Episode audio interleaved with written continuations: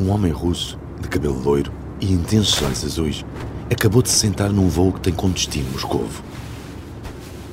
Estamos a 20 de agosto de 2020. Este homem passou os últimos dias em ações de campanha numa cidade da Sibéria. Está cansado. Para descontrair, abre o computador e começa a ver um episódio da série de animação Rick e Morty. I turned myself into a pickle, Morty! Boom! Big reveal! I'm a pickle! What do you think about that? I turned myself into a pickle! A certa altura, começa a sentir-se mal. Uma hospedeira que passa no corredor com o carrinho das bebidas pergunta-lhe se quer água. O homem recusa e levanta-se para ir à casa de banho. Molha a cara. Mas a sensação de desconforto não passa. Quando tenta sair, sente tantas dores que não consegue agarrar o puxador da porta e começa a gritar.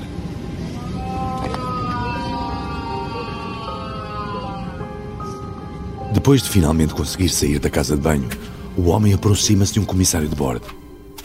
Fui envenenado, estou a morrer, diz-lhe. Em poucos segundos, perde os sentidos e cai no corredor do avião.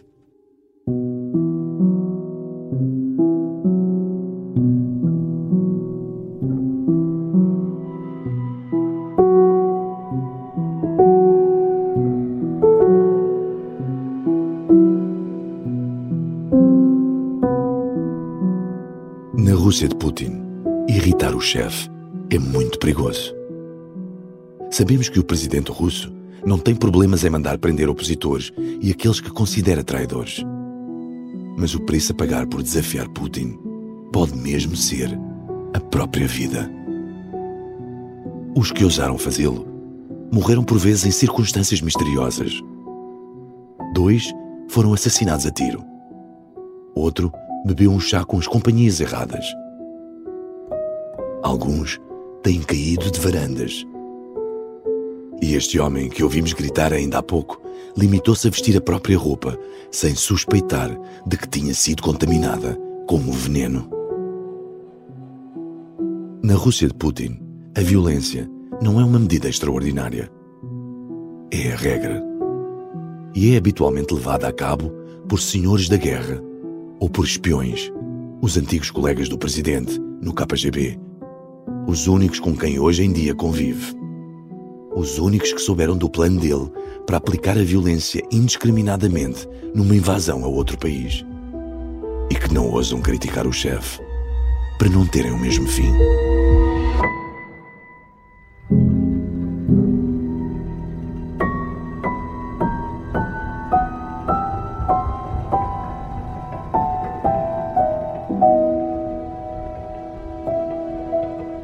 Este é Um Espião no Kremlin, uma série para ouvir em seis episódios que faz parte dos Podcast Plus do Observador. É narrada por mim, Marco Delgado, com banda sonora original de Martim Sousa Tavares e Manuel Palha. Episódio 6 O Clube de Combate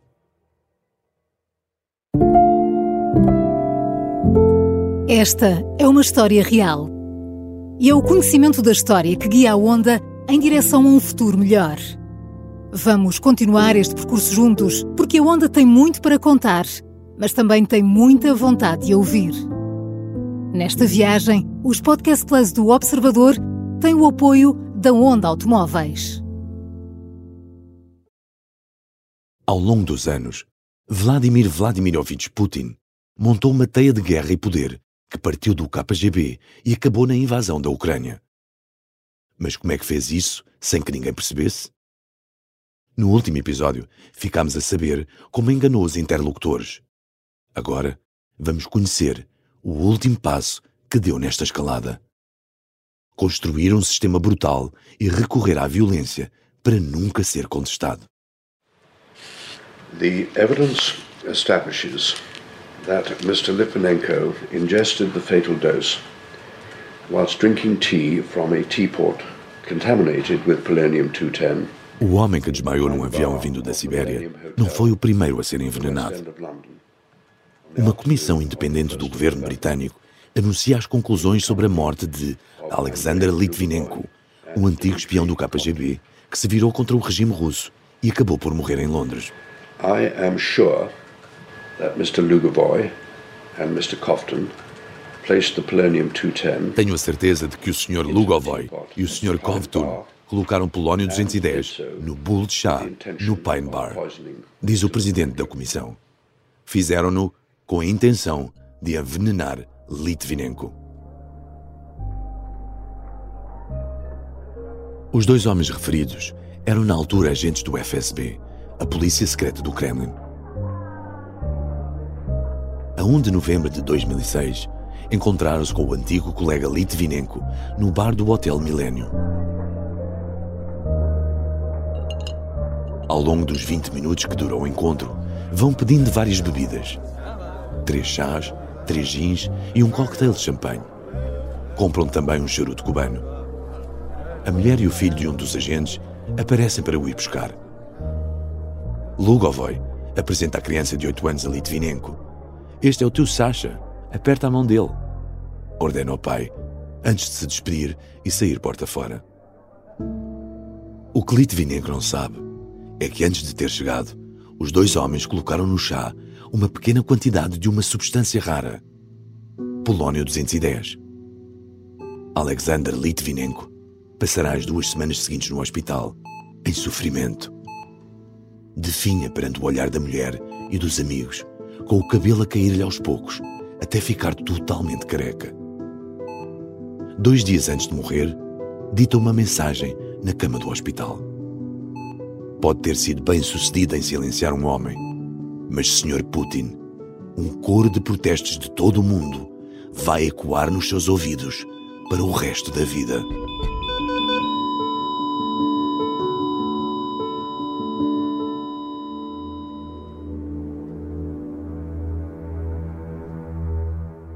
Litvinenko e Putin conheceram-se pessoalmente muitos anos antes, numa altura em que ambos trabalhavam no FSB. Quando Putin chegou a diretor da agência no verão de 1998, Litvinenko pensou que podia haver uma oportunidade para corrigir os erros do passado. Encontrou-se com o chefe e entregou-lhe um dossiê com todas as acusações de corrupção e ações ilegais dos serviços secretos de que tinha conhecimento. Mas Putin não quis saber. O encontro durou apenas 10 minutos e o diretor do FSB nem sequer ficou com os documentos. Nessa noite, Litvinenko desabafou com a mulher sobre a reunião. Consegui ver nos olhos dele que me detesta, confessou. O agente decide tomar medidas radicais. Junta-se a cinco colegas para darem uma conferência de imprensa, onde denunciam que o FSB está a ser usado para atividades criminosas em troca de pagamentos.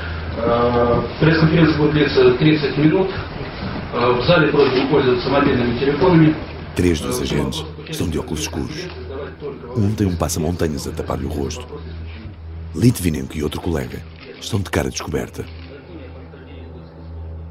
Nos anos seguintes, o agente pede asilo no Reino Unido e endurece as críticas a Vladimir Putin, que entretanto se tornou presidente. Até que no outono de 2006 é envenenado por dois agentes do FSB. Muitos não duvidam que o assassinato aconteceu por ordem direta do presidente. Seria difícil obter uma substância como o polónio 210 sem autorização superior. E para Vladimir Milov, antigo ministro do primeiro governo do presidente russo, era óbvio que Putin tinha um motivo. Ele é um traidor. Eles acham que se o matarem resolvem o problema. Têm todos os instrumentos para isso. Por que não? O Kremlin, naturalmente, nega responsabilidades. Те люди, которые сделали это, не Господь Бог, а господин Литвиненко, к сожалению, не Лазарь. Vladimir Putin é confrontado logo no dia seguinte à morte do ex-agente do FSB. E responde, mas com ironia: As pessoas que fizeram isto não são Deus. E o Sr. Litvinenko, infelizmente, não é nenhum Lázaro. É uma pena que eventos trágicos como a morte de alguém sejam usados para provocações políticas. Foi preciso esperar 10 anos para que a Comissão Independente do Reino Unido declarasse publicamente que o homicídio do antigo espião terá sido aprovado pelo diretor do FSB à altura, Nikolai Patrushev, e pelo próprio presidente russo, Vladimir Putin.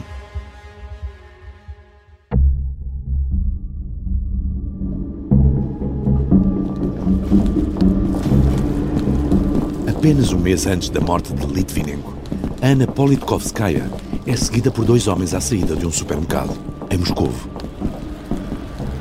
A jornalista de 48 anos tem investigado a violência e crimes de guerra na Chechênia.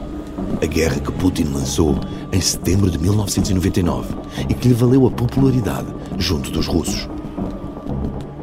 Quando chega à casa, carregada com as compras, um dos homens já está dentro do prédio à espera. Seria uma vizinha a encontrar o corpo da jornalista pouco depois, dentro do elevador. Tinha uma bala na cabeça e outras três no corpo.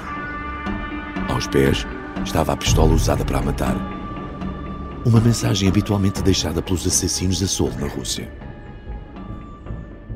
Quando Politkovskaya foi morta, estava a preparar um artigo sobre violações de direitos humanos por um homem chamado Ramzan Kadyrov, primeiro-ministro da Chechênia. Я, например, не берусь утверждать. Он умеет лизать э, ручку большого белого царя и умеет э, при этом, абсолютно не стесняясь, в один и тот же день... Apenas dois dias antes de ser baleada, a jornalista deu uma entrevista onde descreveu Kadyrov como alguém que sabe lamber a mão do grande czar. Politkovskaya conhecia o líder checheno pessoalmente depois de o entrevistar em 2004, foi ameaçada por um dos guarda-costas. Devias levar um tiro nas costas no meio da rua, como se faz em Moscou. O próprio Kadyrov reforçou a ameaça. Tu és uma inimiga. Devias levar um tiro. Por isso, quando Ana Politkovskaya levou de facto um tiro, as cabeças viraram-se todas para Ramzan Kadyrov. E há ainda um pormenor importante. Foi morta no dia 7 de outubro, o dia de aniversário de Vladimir Putin. Andrei Soldatov, que trabalhou no mesmo jornal de Politkovskaya, não tem dúvidas de que a jornalista era um empecilho que o Kremlin queria tirar do caminho. Sabemos que, antes de ser morta a tiro por assassinos, Anna Politkovskaya foi envenenada em 2004. Sobreviveu, mas a saúde dela ficou muito afetada. Parece que o FSB estava constantemente a envenenar pessoas.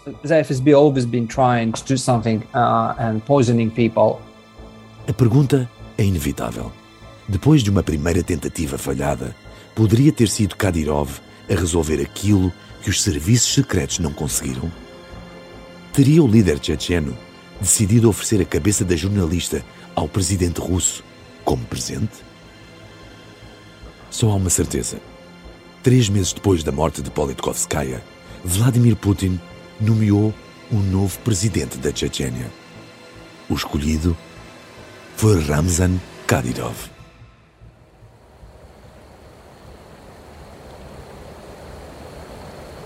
O mesmo método, a mesma ligação à Chechênia, mas agora um inimigo diferente. Em fevereiro de 2015, um homem ia caminhar com a namorada perto do Kremlin, em Moscou, quando foi atingido por seis disparos à queima-roupa. Quando a polícia chega ao local, percebe que se trata de Boris Nemtsov, um dos opositores de Vladimir Putin, que investigava o envolvimento da Rússia na guerra do Donbass, no leste da Ucrânia. Tanto no caso de Anna Politkovskaya como de Boris Nemtsov, cidadãos da Chechênia foram condenados pelos homicídios. Mas nunca se conseguiu provar quem ordenou as mortes. Mesmo assim, Vladimir Milov nunca teve dúvidas do envolvimento do Kremlin no caso da morte de Boris Nemtsov.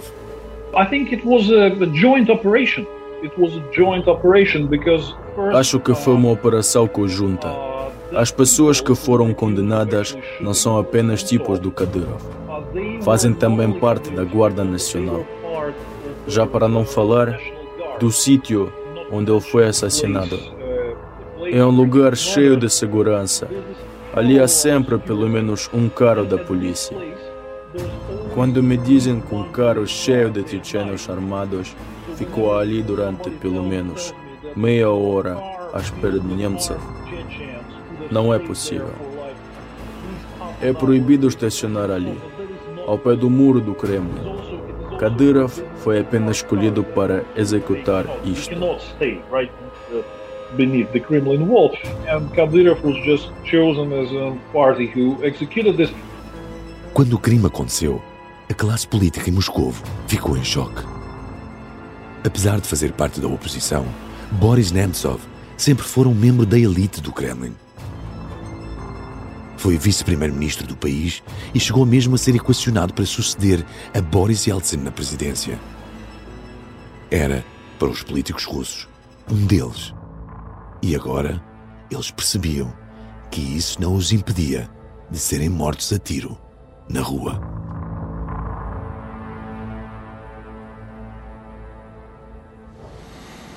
Президент Чеченской Республики Ахмад Хаджи Кадыров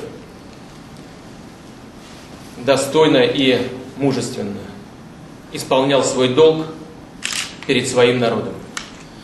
Anos antes da morte de Nemtsov, um jovem chegou cabisbaixo ao gabinete do presidente russo. Всей своей деятельностью он самым убедительным образом O pai, o presidente da Chechênia, que colaborava com o Kremlin, tinha morrido há apenas algumas horas após a explosão de uma bomba colocada por separatistas. и целым народом. Vladimir Putin chamou de imediato o filho, Ramzan Kadyrov, para um encontro à frente das câmaras de televisão. O jovem de 27 anos vem vestido com um fato de treino azul claro e está visivelmente emocionado. O presidente russo aperta-lhe a mão durante alguns segundos, como se quisesse tranquilizá-lo. Aquele foi o momento em que se percebeu que Putin tinha planos para Kadyrov, que vai acabar por agarrar o poder na Chechênia e vai instaurar um regime brutal, apoiado numa milícia privada suspeita de raptar, torturar e matar opositores, jornalistas e advogados. Como presidente de uma região de maioria muçulmana, defende a aplicação das versões mais radicais da lei islâmica, incluindo a morte de mulheres que desonrem a família И ехать туда и грешиться. Если ислам разрешает чисто и правильно дорогой жениться, э, если она не против. Kadyrov transformou-se num senhor da guerra que jura publicamente lealdade ao padrinho, Vladimir Putin. Ganhou maior destaque após a anexação da Crimeia. E quando a invasão de 2022 começou, ele e os seus homens estavam prontos para combater na Ucrânia, executando as missões mais violentas, como a tomada de Mariupol. Na Rússia de 2023, onde a violência é a principal ferramenta do poder, são os homens como Kadyrov que vingam, leais e sem escrúpulos.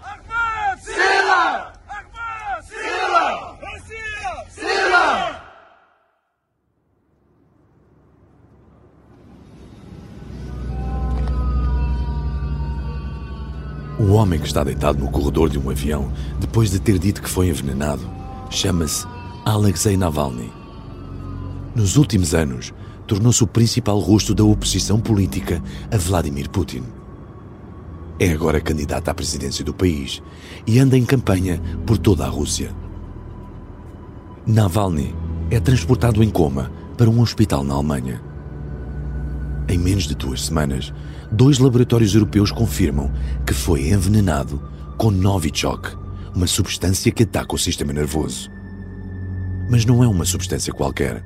Foi desenvolvida como arma química pela União Soviética na década de 70. E só o governo tem acesso a ela. A chanceler alemã Angela Merkel é taxativa. Alexei Nawalny wurde Opfer eines Angriffs mit einem chemischen Nervenkampfstoff der Novichok-Gruppe. Navalny foi vítima de um crime, afirma, e pede explicações ao governo russo. O Kremlin reage com desdém. Não podemos levar estas acusações a sério, comenta o porta-voz Dmitry Peskov. Navalny acaba por conseguir recuperar e, meses depois do ataque, as acusações ganham força quando o site Bellingcat revela uma investigação feita em conjunto com o próprio Navalny. O político estava a ser seguido por uma unidade do FSB desde 2017 e entre os agentes que o monitorizavam estava um que também tinha seguido Boris Nemtsov antes de o opositor russo ser assassinado. A investigação divulga também um telefonema em que Navalny consegue enganar um dos homens que o tentaram matar. Константин. Алло, Константин Борисович. Faz-se passar por um superior do agente nos serviços secretos e consegue mesmo uma confissão. O agente admite que a operação em que esteve envolvido não correu bem. Talvez se eles tivessem ficado mais tempo no ar, justifica-se. E revela tudo o que fizeram naquele dia. Entraram no hotel onde Navalny estava hospedado e puseram Novichok na roupa interior do opositor russo, para garantir que, quando a vestisse, entraria em contato com a pele, sem deixar rasto. A Alemanha ameaça reagir com sanções à Rússia. O Conselho Europeu fala em tentativa de assassinato. A NATO diz que é uma violação da lei internacional. Do lado ocidental, não parece haver dúvidas sobre quem recai a responsabilidade. Rolf Moat Larsen, antigo espião da CIA em Moscovo, explica-nos porquê. Os venenos utilizados só pertencem ao Estado. Desde que Putin chegou ao poder, que se tornou evidente esta determinação firme e absoluta de afastar as pessoas consideradas traidoras com métodos extremos. Dentro da Rússia, a investigação é rapidamente arquivada por falta de provas. Mas os jornalistas com fontes no FSB, como Andrei Soldatov, não têm dúvidas. É impossível negar que Navalny foi envenenado pela FSB. O envenenamento demora algum tempo e assiste-se ao sofrimento da vítima em tempo real. Normalmente, ela está rodeada de amigos, colegas e familiares. Ou seja, serve para enviar um sinal, porque afeta muito mais gente para além da vítima. E poderiam fazê-lo sem o conhecimento e acordo do presidente russo? Vladimir Milov, que foi ministro de Putin, acha que não. Conseguimos ver como ela adora os mecanismos extrajudiciais. Para que recorrer à chatice dos tribunais? Se desaparecer a pessoa, desaparece o problema. Uma forma clássica. E se a fórmula falhar, é sempre possível voltar aos métodos antigos. Depois de cinco meses a recuperar de envenenamento, Alexei Navalny surpreende o mundo com um ato de coragem. Decide regressar à Rússia e enfrentar o sistema de Putin. O que aconteceu a seguir não foi uma surpresa para ninguém. Assim que atravessa o controle de passaportes, é imediatamente confrontado pela polícia.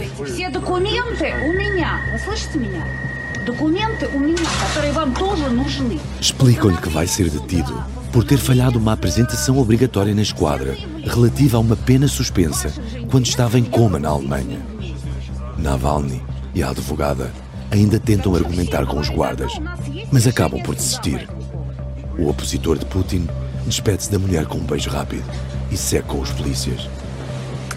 Está desde então numa das prisões de maior segurança da Rússia, como relata Vladimir Ashurkov, diretor da ONG de Navalny. Uh, é triste dizer isto, mas não esperamos que ele saia da prisão enquanto Putin estiver no poder. As condições na prisão são duras e as autoridades russas usam vários métodos para o torturar. Negam-lhe a comida, colocam-no na solitária, não fazem o acompanhamento médico adequado. denying him proper medical attention, Alexei Navalny já estava a cumprir uma pena de 11 anos e meio de prisão, acusado de fraude e outros crimes. Mas no início de agosto de 2023, foi condenado a mais 19 anos, acusado de extremismo no âmbito das atividades da sua Fundação Anticorrupção, que entretanto foi extinta pelas autoridades russas. Com 47 anos, Navalny diz ter consciência de que só vai sair da prisão de duas formas: no dia em que morrer ou no dia em que o regime de Putin chegar ao fim.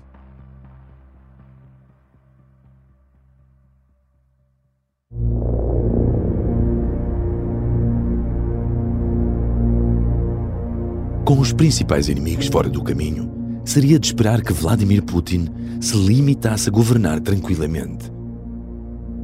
Mas no início de 2021, quando Navalny é preso, o presidente russo está a viver uma transformação. A pandemia de Covid-19 leva-o a isolar-se como nunca. As principais medidas de combate ao vírus na Rússia não são sequer anunciadas por Putin, mas sim pelos responsáveis locais. O líder russo afasta-se do Kremlin. Constrói uma fortaleza numa das residências oficiais perto do Lago Valdai, a meio caminho entre Moscovo e São Petersburgo. E a equipa com quem trabalha passa a ter de fazer quarentena para se poder aproximar dele. Não são os únicos. Até os aliados mais próximos, como Igor Sechin, o antigo espião em Angola e Moçambique que aprendeu a falar português, têm de se fechar num quarto durante duas semanas antes de se encontrarem com o presidente. Os serões noturnos com amigos, recheados de música, já não acontecem. Apenas um dos amigos é autorizado a passar longos períodos com Putin. Yuri Kovalchuk, o banqueiro, que conhecemos no terceiro episódio em que falamos do gangue do dinheiro. Vladimir Ashurkov explica como o isolamento tem reflexos na personalidade do presidente. Nos últimos anos, o número de pessoas com acesso a Putin diminuiu. Basta vermos as fotos dele a uma longa mesa, com as pessoas sentadas a metros de distância. Foi se tornando mais paranoico ao longo do tempo. E o grupo de pessoas em quem confia foi diminuindo. group of trusted people has even become smaller with time. É neste período que Vladimir Putin amadurece a ideia de invadir a Ucrânia. A princípio, poucos acreditam que possa mesmo acontecer. Os avisos chegam primeiro por fontes não identificadas dos serviços secretos norte-americanos. Muitos acham que se trata de contra-informação e alguma histeria. Depois, surgem as imagens de satélite que comprovam que a Rússia está a deslocar tropas para a fronteira com a Ucrânia. E por fim, a acusação direta por parte dos Estados Unidos. We have reason to believe the Russian forces are planning to uh, and intend to attack Ukraine temos razões para acreditar que as forças russas estão a planear um ataque à Ucrânia nos próximos dias, afirma o presidente norte-americano Joe Biden. Os líderes mundiais reforçam os contactos com Moscou. Putin nunca confirma a intenção de invadir o país vizinho, mas vai aproveitando para mostrar o desagrado com o Ocidente. Queixa-se do avanço da NATO a leste e exige que a Ucrânia nunca entre na aliança. Vladimir, d'abord une chose, je n'ai jamais dit qu'il fallait euh, réviser les accords de Minsk. O presidente francês é um dos chefes de Estado que tentam negociar com o líder russo até ao último momento. Apenas quatro dias antes do início da guerra, Emmanuel Macron fala com Putin ao telefone e pede-lhe que assine um compromisso conjunto de diálogo. O presidente russo responde e deixa a possibilidade em aberto, mas não se compromete.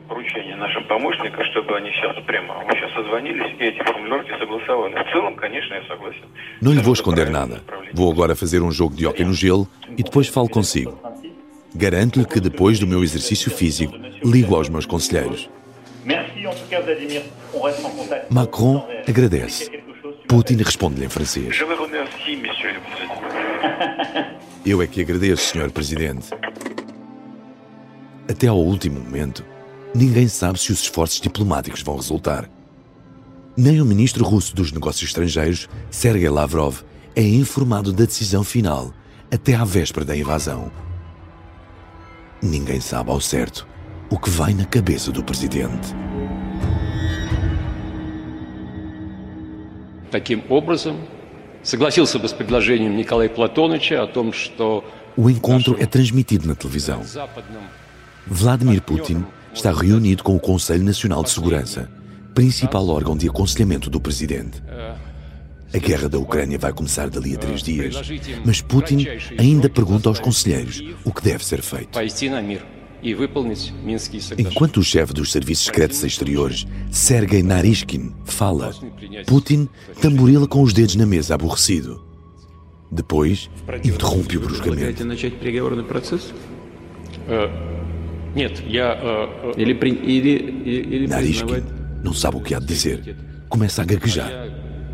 Putin ordena-lhe que seja claro. Говорите, говорите, при- говорите прямо. Я при- поддержу предложение о э, признании... При- Поддержу или поддерживаю? Говорите прямо, Сергей. Поддерживаю предложение... Так и о- скажите, да, так, да так и или нет? говорю. As imagens correram o mundo. Eram a prova de que ninguém no Kremlin podia dizer a Putin algo que lhe desagradasse. Como nos explica o antigo consultor do governo russo, Sergei Guriev. When regime becomes more repressive, À medida que o regime se tornou mais repressivo, as pessoas deixaram de ter coragem de apontar erros, porque isso é perigoso. Por isso ele isolou-se mais e tem consigo mais pessoas que são apenas yes men. Foi por isso que a guerra começou, porque ele estava demasiado otimista em relação ao próprio exército. uh, Achava que os ucranianos o adoravam e que o Ocidente não estava unido. He was told the West uh, is not united.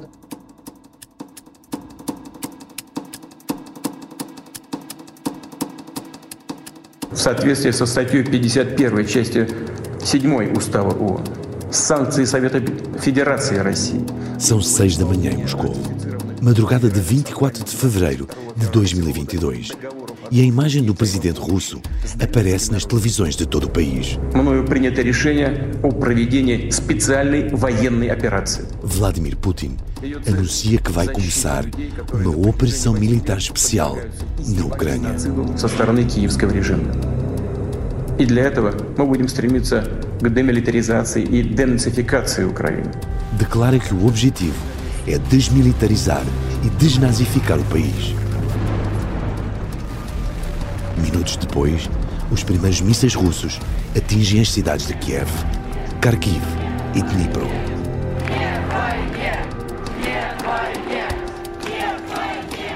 O anúncio provoca manifestações mesmo dentro da Rússia. Mas os protestos acabam por desaparecer nas semanas seguintes, sobretudo depois de o Parlamento criminalizar a divulgação de mensagens consideradas falsas sobre o conflito. Até a palavra guerra passa a ser proibida. Os mais próximos de Putin e com acesso direto ao presidente quase não falam em público. Os que o fazem não terão neste momento qualquer influência. Como o ex-presidente Dmitry Medvedev, que veio chamar os ucranianos de drogados nazis e ameaçou o Ocidente com o apocalipse nuclear. Nikolai Patrushev, presidente do Conselho de Segurança, e Alexandra Bortnikov, diretor dos serviços secretos, são os dois homens mais próximos de Putin.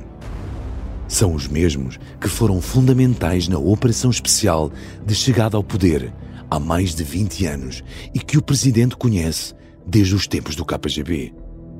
Mas o jornalista Andrei Soldatov garante que mesmo esses já perceberam que no Kremlin só há um chefe. They are still powerful, but Putin made sure Os serviços secretos ainda são importantes, mas Putin trata-os como servos dele. Aos poucos, percebeu que estes tipos são extremamente leais, brutais, podem reprimir e matar, mas não são muito espertos. Em muitos casos, quando houve uma crise política real, foi ele que arranjou uma solução. Foi assim com a Maidan na Ucrânia. Foi ele que pensou em anexar a Crimeia. Não foi o FSB. Agora aconteceu o mesmo. Certo é que Vladimir Putin criou um sistema brutal que assenta na lealdade inquestionável. Vladimir Milov chegou a sentar-se à mesa com Putin no Conselho de Ministros e a discordar abertamente do presidente. Garante que hoje esse é um cenário impensável. As pessoas que apresentavam a mínima possibilidade de lhe dizer não ou de discutir com ele foram afastadas. Essa é a regra número um do clube de combate. Não se questiona o líder.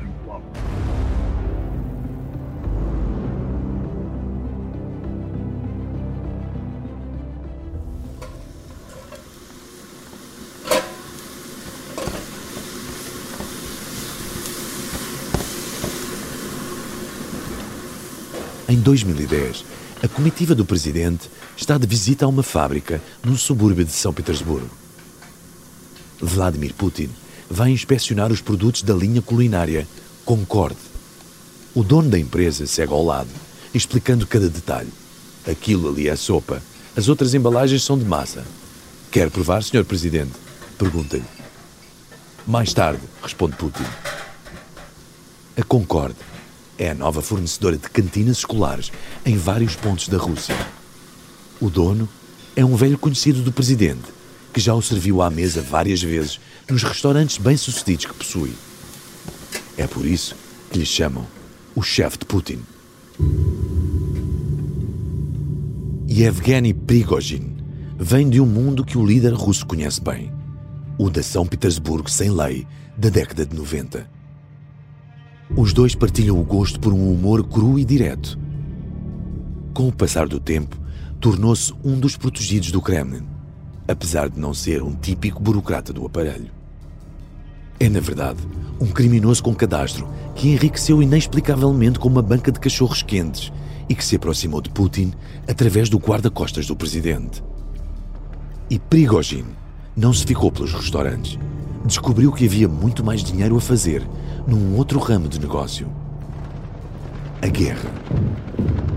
A milícia privada que fundou, a Wagner, rapidamente passou a ser usada pelo Kremlin como moeda de troca para ganhar influência junto de governos africanos. Naturalmente, quando a guerra na Ucrânia começou, Prigozhin e a Wagner foram usados para fazer o trabalho mais sujo. Até surgirem as primeiras fissuras. Шойгу! Герасимов! Где боеприпасы?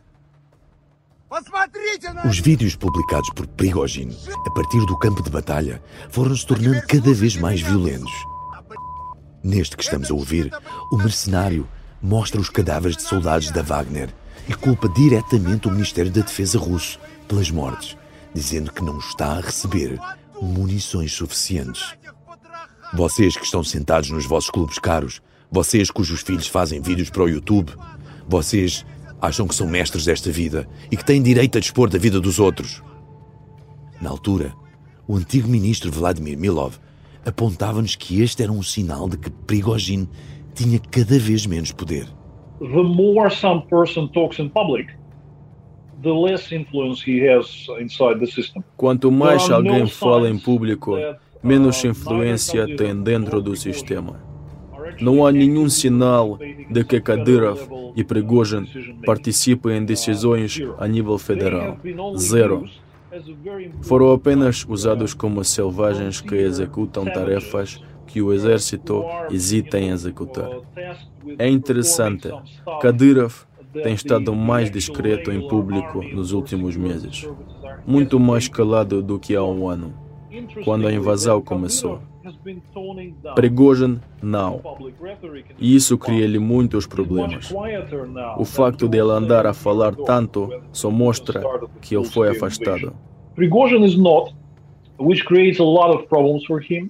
You see that there are many signs that he's been sidelined uh, recently because he's too talky.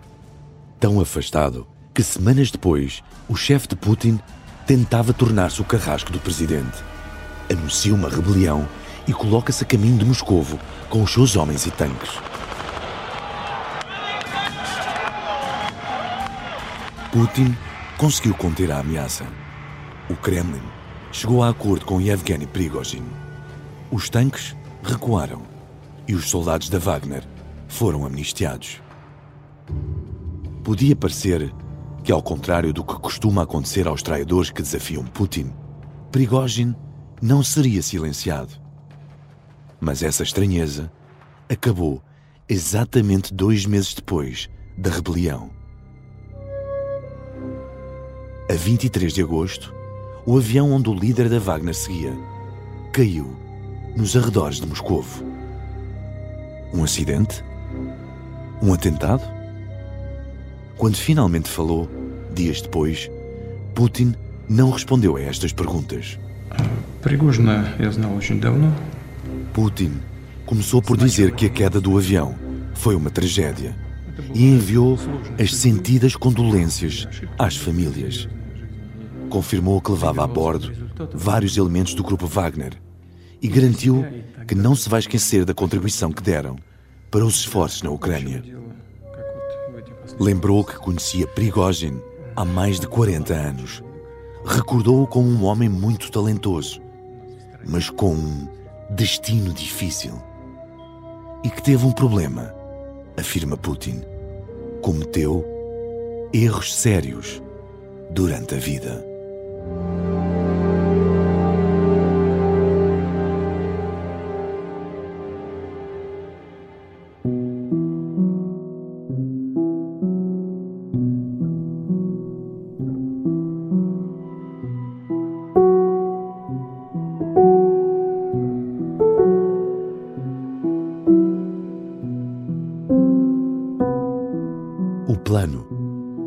Sido executado passo a passo, peça a peça.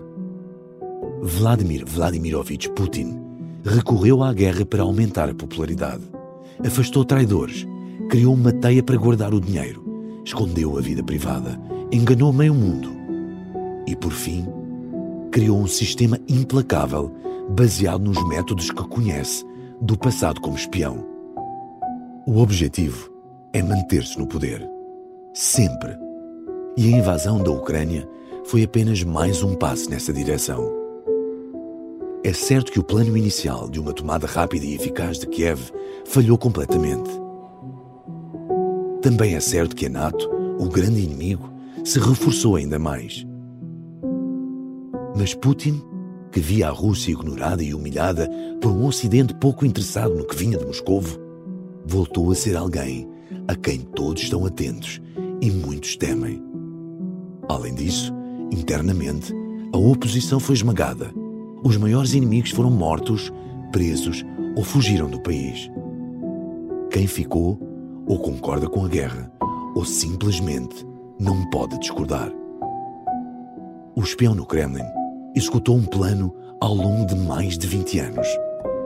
E a estratégia, acredita Franz Edelmeier, resultou. Ele não vai afastar-se. Não o vejo a ir a lado nenhum. E isso deve-se ao sistema que ele construiu. O empresário alemão que recebia Putin em casa para jantar tem uma previsão. Vladimir Putin só vai sair do Kremlin deitado. Não vai ser baleado. Não vai ser esfaqueado. Não vai ser envenenado. Vai morrer de velho.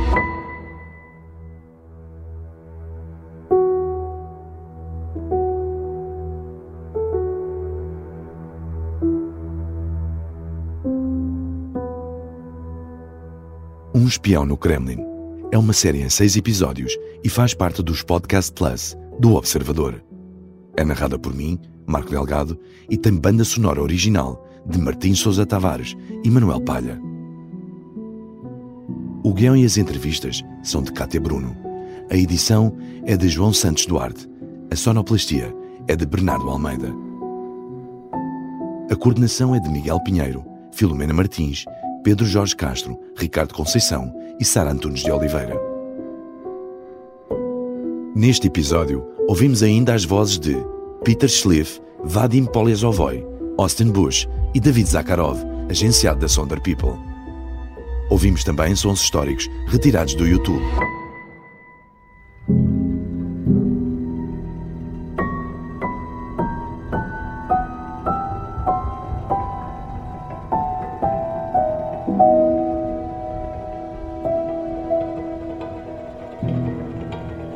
Podcast Plus do Observador. É mais do que um podcast. Os Podcast Plus do Observador têm o apoio da Onda Automóveis.